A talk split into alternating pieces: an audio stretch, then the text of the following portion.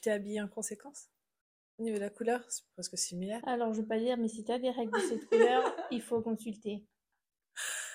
Non, j'ai de la chance. Non, c'est pas. D'ailleurs, euh, limite, les miennes, elles sont pas rouges. hein. Moi non plus. Elles sont bordeaux noir. Ouais, marron. Oui, voilà.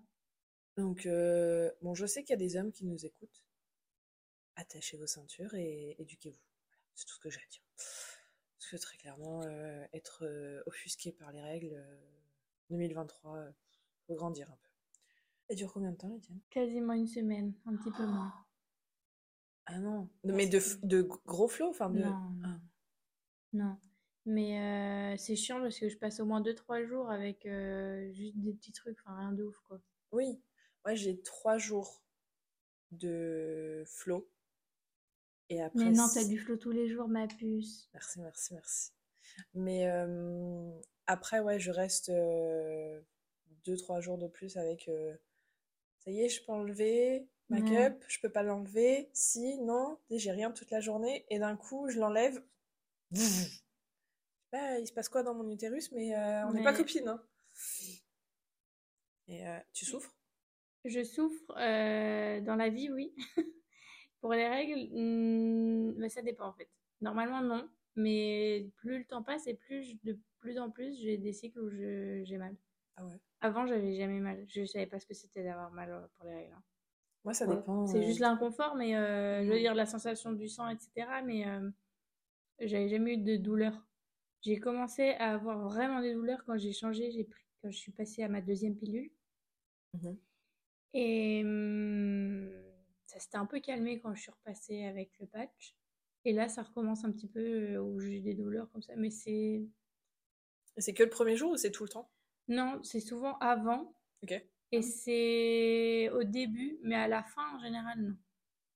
Bah non, à la fin, il n'y a rien. Moi, parfois, c'est plus psychologique dans le sens où euh, j'ai pas mal.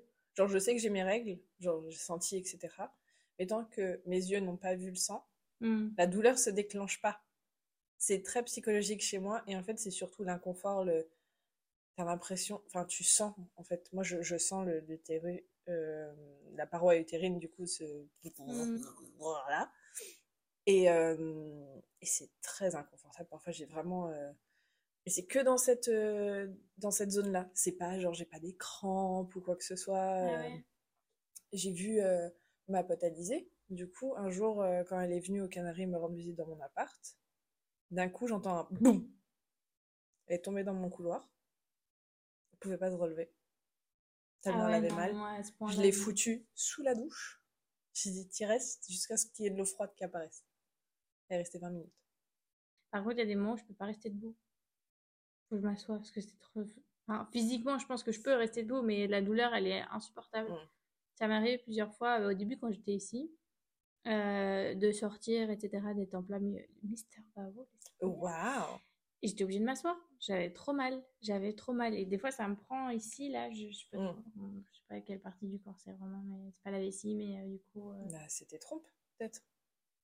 Juste ton utérus avec tes trompes, et etc. Bref, Voilà. euh, je sais pas, mais ça, du coup, ça a fait mal. Mais euh, c'est vrai que les crampes, vraiment crampes, des fois, moi, je sens des crampes, mais dedans. Genre, je sais pas comment Ouais. expliquer. Tu vois ce que je veux dire? Mm, mm, mm. Moi, la seule fois où j'ai eu une douleur, j'ai cru j'allais en, appeler les secours. Euh, c'est, il y avait ma cousine l'année dernière, et euh, d'un coup, je me réveille, j'ai une douleur, je peux pas me relever, je suis pliée à 90 degrés. Ma cousine dormait dans la chambre d'amis, mais je suis trop fière, comme d'habitude. Donc, je vais dans mon, ma petite euh, trousse à pharmacie, je prends le médicament et je vais me recoucher. Mais j'étais en douleur tellement forte, mais j'avais pas, enfin pour moi j'avais pas mes règles, hein. Mm. parce que c'était pas le jour où j'allais avoir mes règles, c'était arrivé en pleine nuit, moi j'ai jamais ça, d'habitude j'ai pas mal, enfin j'ai pas Ouais. de... Et du coup, euh, vraiment quand, euh, quand c'est arrivé et que je- j'en ai parlé à ma cousine, elle m'a mais pourquoi tu m'as pas réveillée, etc. Enfin, je sais même pas comment j'ai réussi à, à prendre le doliprane, hein. Enfin vraiment, le... non c'est pas le doliprane, c'est un autre médicament qui m'a ramené de Pologne, justement pour les règles, qui est vachement Mhm. fort. J'ai pris ça, mais... euh, ah mais ouais, mais non, c'était pas possible. J'ai jamais ressenti une telle douleur et quand je pense qu'il y a des femmes qui ont ça à chaque règle, Et tout le temps, genre. euh, Mais du coup, je sais, enfin, le lendemain, j'ai eu mes règles. Pas le jour où je me suis réveillée, Ouais. un peu plus tard, je crois, dans la soirée, ou le lendemain. Mm. Et on s'est dit, ah, c'était ça du coup. Mais c'est. Enfin. J'ai cru crever. Mais comme toi, hein, j'ai jamais eu de, de douleur en particulier. J'ai mal pendant l'ovulation, moi, par contre. Non, pas moi. Chanceuse. Moi, j'ai mal parce que du coup, j'ai une cicatrice, là, de l'appendicite. Mm. Et en fait, euh, aussi, j'ai remarqué, j'ai, quand je suis allée chez les gynéco, on a remarqué que j'avais un l'utérus entro, entroversé, Mm. Ouais. dans l'autre sens. Mm. Et du coup, en allant chez une éthiopathe que Alizée m'a recommandée, elle, euh, elle faisait des massages internes et externes. Et en fait, on s'est rendu compte qu'à ce niveau-là, en interne, il y avait une sorte de nœud de nerf qui s'était créé Mm. par rapport à ma cicatrisation. Parce que moi, du coup, j'ai ma- appendicite à 7 ans et demi, 8 ans. Du coup, bah, tu évolues, ton corps, voilà. Ah oui. Mais le problème, c'est que ça a créé un truc comme ça, qui est juste au niveau de, des ovaires droits. Donc, dès qu'il y a l'ovulation et que ça travaille de ce côté-là, Oui, j'ai mal, mais j'ai plus mal pendant l'ovulation que je n'ai jamais eu mal pendant mes règles, quoi. Putain. C'est sympa d'être une femme, hein. J'adore. Et les mecs qui vont dire non, mais euh, ça fait pas aussi mal que de se, de se faire taper dans les couilles. Mm. Hmm. Bah, Il y a des symptômes de règles qui. En fait, il y a des femmes qui ne sauraient même pas sa- savoir si elles ont une crise cardiaque ou si c'est leur crampe. Donc fermez bien vos gueules, s'il vous plaît. Votre avis n'est pas le bienvenu. Euh, donc euh, voilà. C'est dangereux, hein. Moi, il y a un truc qui me fait hyper peur. C'est, bon, ça, enfin, si, c'est à voir, mais euh, euh, pour celles qui mettent des tampons, du coup, Le euh, choc. le choc toxique. Je- moi, je savais pas avant, j'ai appris ça il y a, enfin, il y a pas longtemps, ça fait peut-être un ou deux ans que j'ai Mhm. appris. Ce qui est quand même beaucoup trop tard. Tu peux l'avoir aussi avec la cup. hein. Oui, c'est oui, c'est vrai. C'est C'est que, le- c'est oui. quand le sang est emmagasiné trop Euh, longtemps. et puis quand il est en pas évacué, quoi, Oui. Mais euh, ho- horrible. Ouais, mais tu rajoutes les Horrible. toxines du- des, tam- des tampons en plus. euh, Genre, tu peux littéralement crever alors que t'as rien demandé, quoi. sympa, hein. Justement, en parlant de protection, tu mets quoi, toi? Euh, moi, j'ai toujours mis euh, quasiment tout le temps que des serviettes hygiéniques. Euh, j'ai mis mon premier tampon, j'avais euh, 19-20 ans, je crois. J'avais peur de mettre des tampons, je savais pas mettre des tampons. Pourquoi t'avais peur? Je sais pas, mais euh, je sais pas, je pensais le, le, je sais pas, l'idée de te mettre un corps étranger dedans, genre, euh, non. Que ce serait pas lié, du coup, au fait que euh, on ait toujours entendu euh, mettre des tampons à des vierges? Non, pas, des, pas le fait de dire, oh là, je vais perdre ma virginité, mais euh, je pense que j'avais peur que ça fasse mal, ou je, je sais pas. Ah, Enfin, je sais pas. Ou peur de pas le mettre correctement, j'en sais Ouais. rien. Et Qu'est-ce que ça fait euh, mal un tampon mal de ouf, de ouf. Et quand tu le retires trop tôt aussi. Oh Et qu'il est sec, là que tu Oh là tes entrailles. Mais ouais, donc j'ai commencé à mettre des tampons tard, enfin vers 19-20 ans. Mais j'ai alterné tampons, serviettes, etc. Après, j'ai mis des culottes de règles. Euh, pendant un bon moment, même quand je suis arrivée ici, je mettais encore des culottes de règles. Mais j'ai alterné pareil entre serviettes, etc. Parce que j'en avais pas assez des culottes Ouais, de règles. ouais. Donc j'ai testé la cup deux fois. Euh, une fois avant de venir. Enfin, pas juste avant, mais euh, je me rappelle plus quand c'était. Et une fois ici, j'ai retesté parce que la première fois, j'arrivais pas. Je les mettais pas correctement et c'était pas agréable. Pas agréable, c'est- Oui. j'ai même pas de plaisir, mais. Moi, je la sens pas. Et bah, du coup, là, la deuxième fois, j'ai enfin réussi à le faire et j'ai, au final, je la sentais plus. Sauf que j'ai arrêté de la mettre, je sais pas vraiment pourquoi. Je pense que c'est chiant de laver, de machin, etc. Je sais pas. Et mais voilà. Et donc, du coup, bah, maintenant, à l'heure actuelle, je suis plus entre tampons et serviettes. Ça fait longtemps que j'ai pas, que j'ai pas mis ma cup. Quelques 5-6 mois Ouais. Mais euh, les... les culottes euh, de règles, pourquoi t'as arrêté de les mettre? Parce que ça me saoulait, j'en avais pas assez. Et en plus, c'était pas non plus des qualités de ouf. Genre, ce que j'avais, c'était de Primark. Bon, en vrai, c'était pas mal. Mais euh, à force, je pensais surtout à force, je les ai pas entretenues correctement. Et euh, à force, bah, ça débordait un peu sur les côtés. Et c'est surtout le côté pratique, quoi. De, je pense que j'aurais eu des bonnes culottes et, euh, et suffisamment pour tout le cycle. Enfin, c'est pour tout le cycle. Oui, je je- entre temps, mais tu vois ce que je veux dire? Ouais, mais parce que là, du coup, je devais calculer, je, je gardais mes culottes pour quand j'avais les jours les plus forts. Euh, Enfin, c'est non, Ouais. c'était trop chiant. Non, bah ouais. Et euh, non, ouais, moi j'ai j'ai changé, j'ai mis, la- j'ai commencé à mettre la cup en M1 parce que du coup j'avais plusieurs de mes potes euh, de master qui, euh, qui recommandaient. Je supportais plus mettre des tampons, c'était l'horreur, tu, tu le mets mal, tu t'assois, ça te... T'as l'impression d'avoir un couteau dans, le vagin, quoi. Euh, du coup, je m'y suis mise, c'était pas facile au début. Ouais, c'est galère. Mais au final, j'ai pris le coup de main et du coup, bah, ça fait quoi? Ça fait 4 ans Ouais, 4 ans à peu près. Donc l'année prochaine, je vais devoir la changer. Je crois que je vais m'en racheter une euh, là, là, euh, en décembre. Mm. Parce que les marques qu'on a ici, je les aime pas. Elles sont trop dures. J'aime pas du tout. Du coup, je vais m'en racheter une en France. Mais euh, c'est 5 ans, non À peu près Je crois, ouais. 5, ouais. On me dit, ça me, ça C'est beaucoup, trop. Ouais, c'est 5 ans. Donc voilà, je, je recommande pour des personnes. Enfin, de toute manière, faut tester. Faut tester ce qui te va le mieux, ce qui te convient le mieux. Mm. Mais moi, je voulais, je voulais au maximum euh, euh, enfin, arrêter de gaspiller autant de plastique, en soit avec les serviettes, etc. Donc, euh, quand j'ai, en parlant avec mes potes justement de ça, du, du master, bah, je me suis dit, ouais, attends, vas-y, on y va, on, teste et puis on verra ce que ça donne. Du coup, me voilà utilisatrice de la cup. De la cup et je recommande. Moi, je pense qu'en vrai, euh, mes trucs préférés, ça doit être la cup et les culottes menstruelles. Mmh. Je pense que les culottes, c'est le, c'est mieux, mais le seul inconvénient, c'est que tu sens que ton c'est comme quand tu as des serviettes, tu sens ton sang qui coule, mais t'as pas cette sensation quand tu as une serviette euh, mmh. de que tu as du sang, tu vois. Tu sens sur le moment quand tu coules. Oui, oui, parce qu'avec la cup aussi, tu sens que ça coule, mais tu te sens pas mouillé. Ouais, mais avec la culotte menstruelle, non. Mais, tu vois, sur la fin, je pense que c'est pour ça au niveau du, de, comment dit, du l'entretien, je les ai pas, j'ai pas dû les entretenir correctement, c'est sûr. Et, mais ça absorbe vachement parce que du coup, t'as pas cette sensation d'être, euh, d'être humide. Mais tu sais pourquoi euh, tu te sens comme ça, enfin que les serviettes c'est pas top au final? Parce que cette année, ça a été la première fois qu'il y a eu des tests faits avec du sang humain au lieu de la saline. de du petit liquide bleu là dans les pubs. C'est normal que c'est pas aussi euh, absorbant que ce qu'on pense.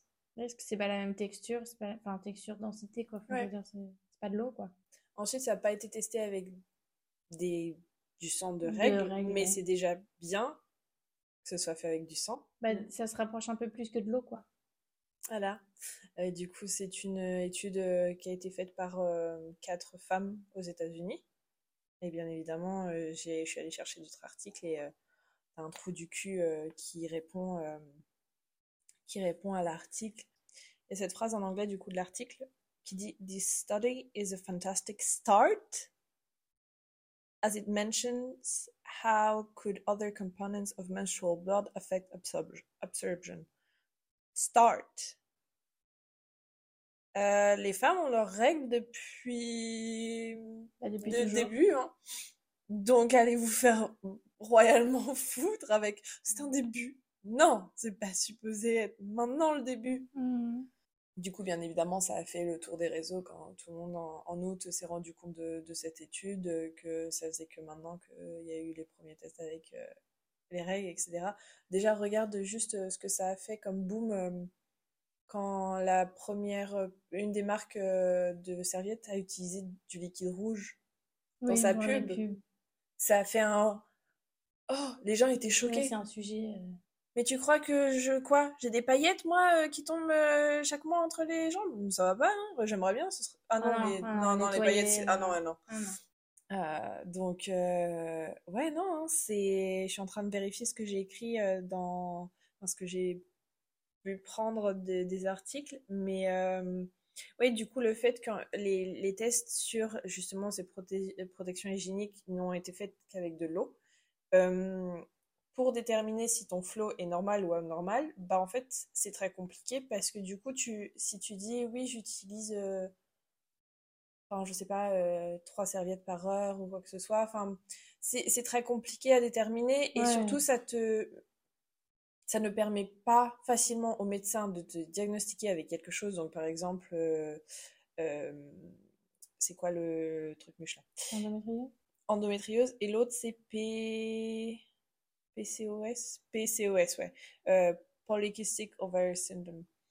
Euh, parce que du coup, ça dépend de ton flot, de, des douleurs, de machin, etc. Donc, euh, il y a tout qui est retardé. Tu m'étonnes qu'il y a tellement de gens qui mettent euh, des années à se faire diagnostiquer ou enfin tout le monde pense que c'est normal de souffrir alors que ça n'est pas. Exactement ce que j'allais dire. Déjà, la douleur, elle est tellement normalisée en mode oui, j'ai mal pour mes règles. Bah ouais, c'est normal. Ou alors, ouais, pour la pilule. Mais genre, c'est pas en mode ah, ça te fait mal, vas-y, on va chercher pourquoi ça te fait mal. Non, c'est juste, c'est normal. Ouais. Mais non. C'est comme là, ils disent, euh, dans... il y a eu 400 résultats quand ils ont cherché dans une, euh, une base de données. Il n'y a eu que 400 résultats pour des études faites euh, sur les règles. Tu veux deviner combien il y en a eu d'études sur dysfonction érectile? Mhm. Vas-y. 10 000. Ouais, parce que un vieux blanc qui a un problème pour euh, lever son petit pipi euh, aussi grand que ce micro, euh, c'est bien plus important qu'une femme qui va perdre des litres et des litres euh. Tous les mois. Et est-ce que tu sais, tu saurais me donner une estimation de combien de règles tu vas avoir dans ta vie? Non. 400. Sympa, hein ça donne envie hein, d'avoir ces Mhm. règles.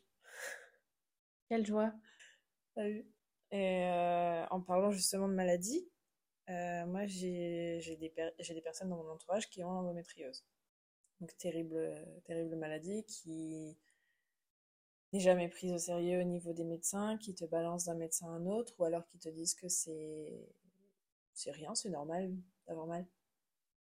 Bah, c'est les règles, quoi. Voilà. Et du coup, euh, je leur ai demandé un petit témoignage. Voudrais-tu lire celui d'Amélie? Ok, c'est parti. Beau découvrir Amélie, puisque je ne la connais pas. Ok. J'ai 26 ans et j'ai commencé à avoir mes règles à 12 ans en 2009. Déjà, euh, chapeau, que moi, je sais pas quand est-ce que j'ai mes règles. Dès le début, les douleurs ont été très intenses. Je n'avais jamais rien ressenti de pareil. C'était une douleur telle que je ne pouvais plus bouger et que j'avais des vomissements quasiment à chaque fois. La chance dans mon malheur, c'est que ces douleurs se cantonnaient aux deux premiers jours de règles, voire uniquement au tout premier quand j'avais de la chance. Ma mère me donnait du space-fond, mais ça me faisait rien, évidemment. Je sais pas pourquoi, mais on n'est pas allé voir un médecin pour savoir ce que j'avais. J'ai l'impression qu'à l'époque, c'était plutôt considéré comme normal pour une fille d'avoir des règles très douloureuses. On sera toujours aujourd'hui. C'est ce que j'allais dire, c'est pas qu'à l'époque, ouais. C'est aussi la raison pour laquelle je n'ai pas du tout, je n'ai pas tout de suite, pardon, cherché à tester d'autres médicaments. J'avais l'impression que ça n'y changerait rien. Ce n'est que quelques années plus tard, quand je suis entrée en seconde, que j'ai essayé l'ibuprofène. Et heureusement pour moi, ça a plutôt bien marché. Les médecins me disent souvent que ce n'est pas très bon pour le corps, mais je n'ai pas le choix. Aujourd'hui, ça me paraît évident qu'il aurait fallu que j'essaie l'ibuprofène plus tôt, mais je pense que je ne savais même pas à l'époque que ça existait. C'est pas supposé, t'étais une mineure, tu dépendais de ta mère, quoi. Tu... Pas la science infuse. hein. Pendant plusieurs années, je n'ai pas cherché à creuser plus loin vu que j'avais un médicament qui me convenait. Mais j'avais entendu parler de l'endométriose et la question s'est mise à me tourner dans la tête. Je suis donc allée voir un médecin, une femme, vers début 2020. Du coup, c'est combien de temps après le début des règles? 2009 2020 Ça fait 11 ans?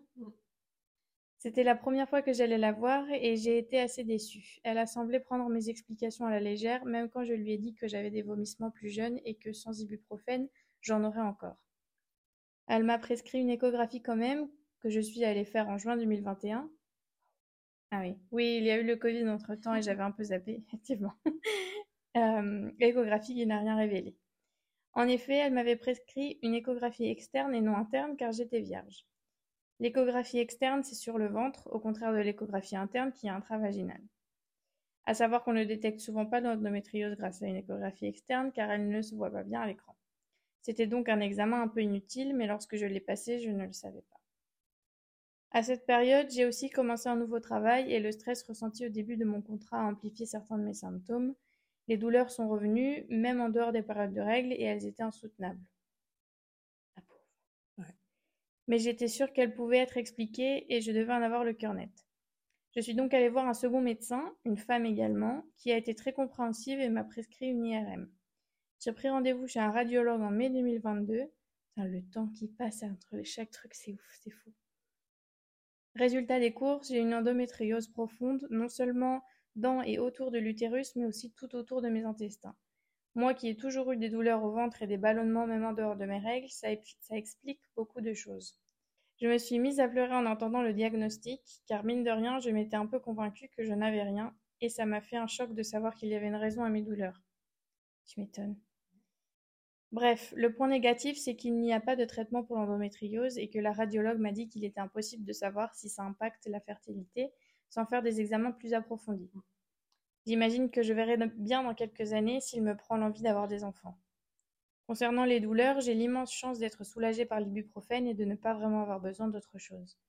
Mon médecin m'a conseillé la pilule pour l'arrêt complet de mes règles, mais c'est quelque chose que je n'ai vraiment pas envie de prendre pour le moment. T'as bien raison.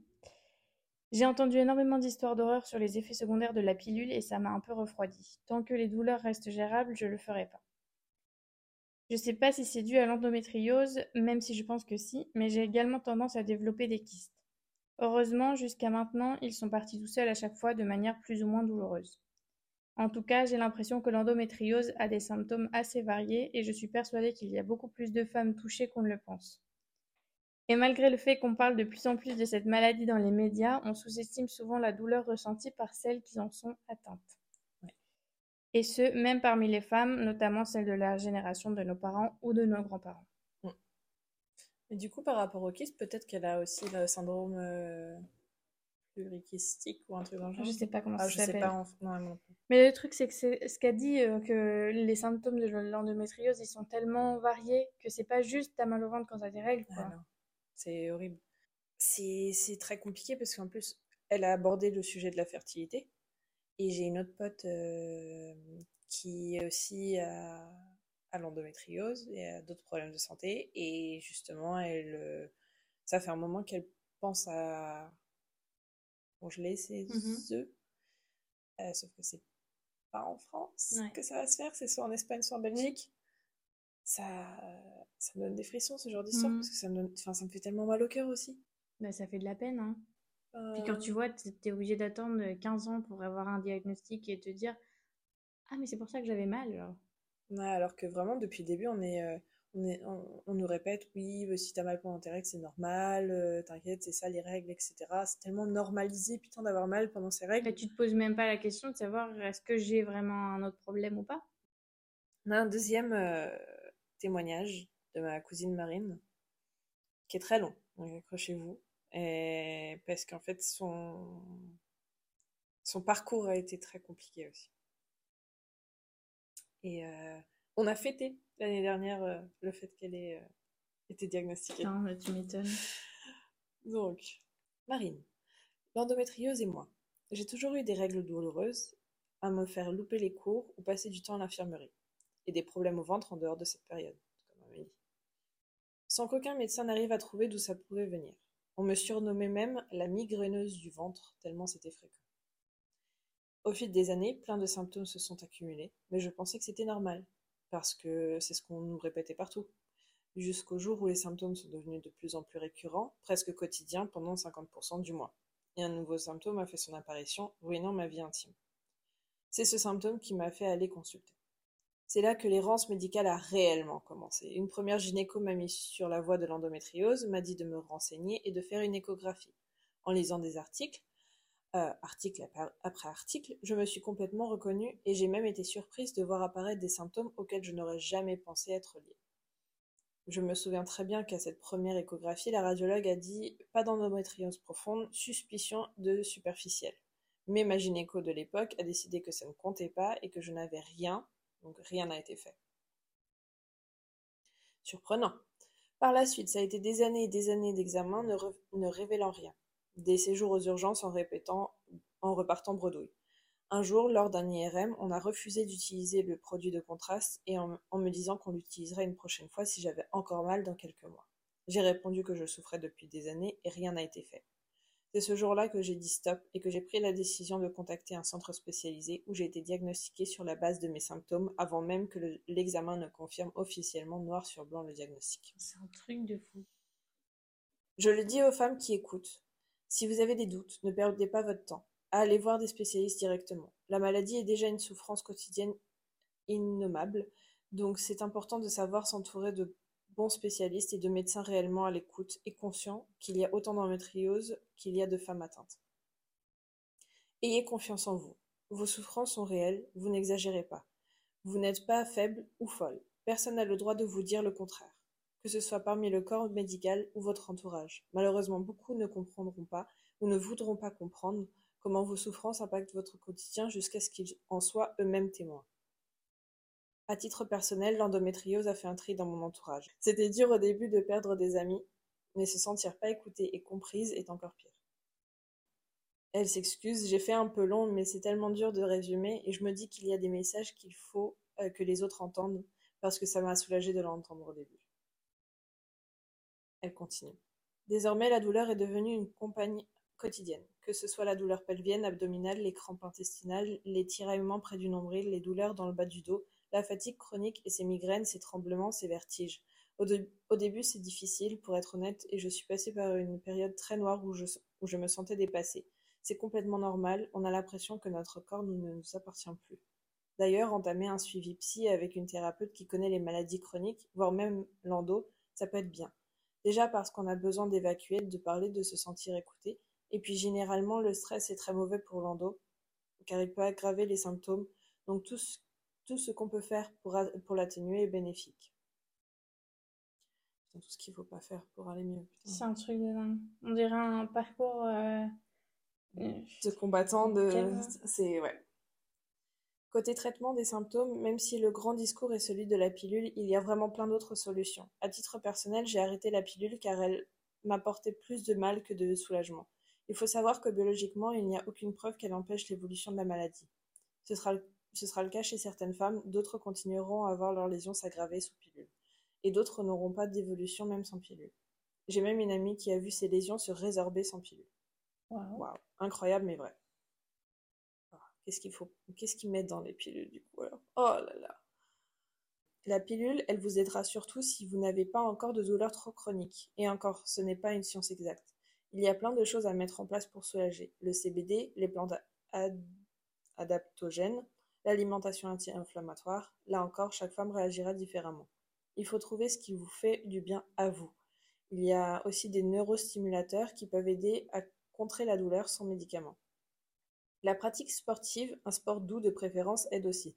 Personnellement, le yoga m'a beaucoup apporté tant en termes de mobilité que mentalement. Mais certaines font de la muscu, d'autres vont à la piscine. Encore une fois, il faut trouver toutes ces petites choses qui vous aideront à aller mieux et qui vous conviendront. Et si vous n'arrivez pas à faire du sport, ce n'est pas grave non plus. C'est déjà assez dur comme ça. J'ai mal à parler, j'ai toute l'émotion qui me... C'est déjà assez dur comme ça. Il ne faut pas que vous culpabilisiez. Vous vous levez tous les jours, vous essayez tous les jours et c'est déjà beaucoup. J'ai pas parlé du boulot finalement parce qu'on est toutes tellement inégales sur ça. Je, trouverais, je trouvais plus pertinent de parler du reste. Le respect. Quoi. Ah, je pourrais chialer. Ah bah, toutes les fois où, où on parlait justement de ses problèmes intimes ou de comment ça l'handicapait, qu'elle avait mal au dos, qu'elle pouvait même plus s'asseoir, qu'elle... Euh, enfin, plein de trucs. C'est... tu vois cette personne que tu as vu grandir avec toi, euh, souffrir autant et tu te dis, moi, je...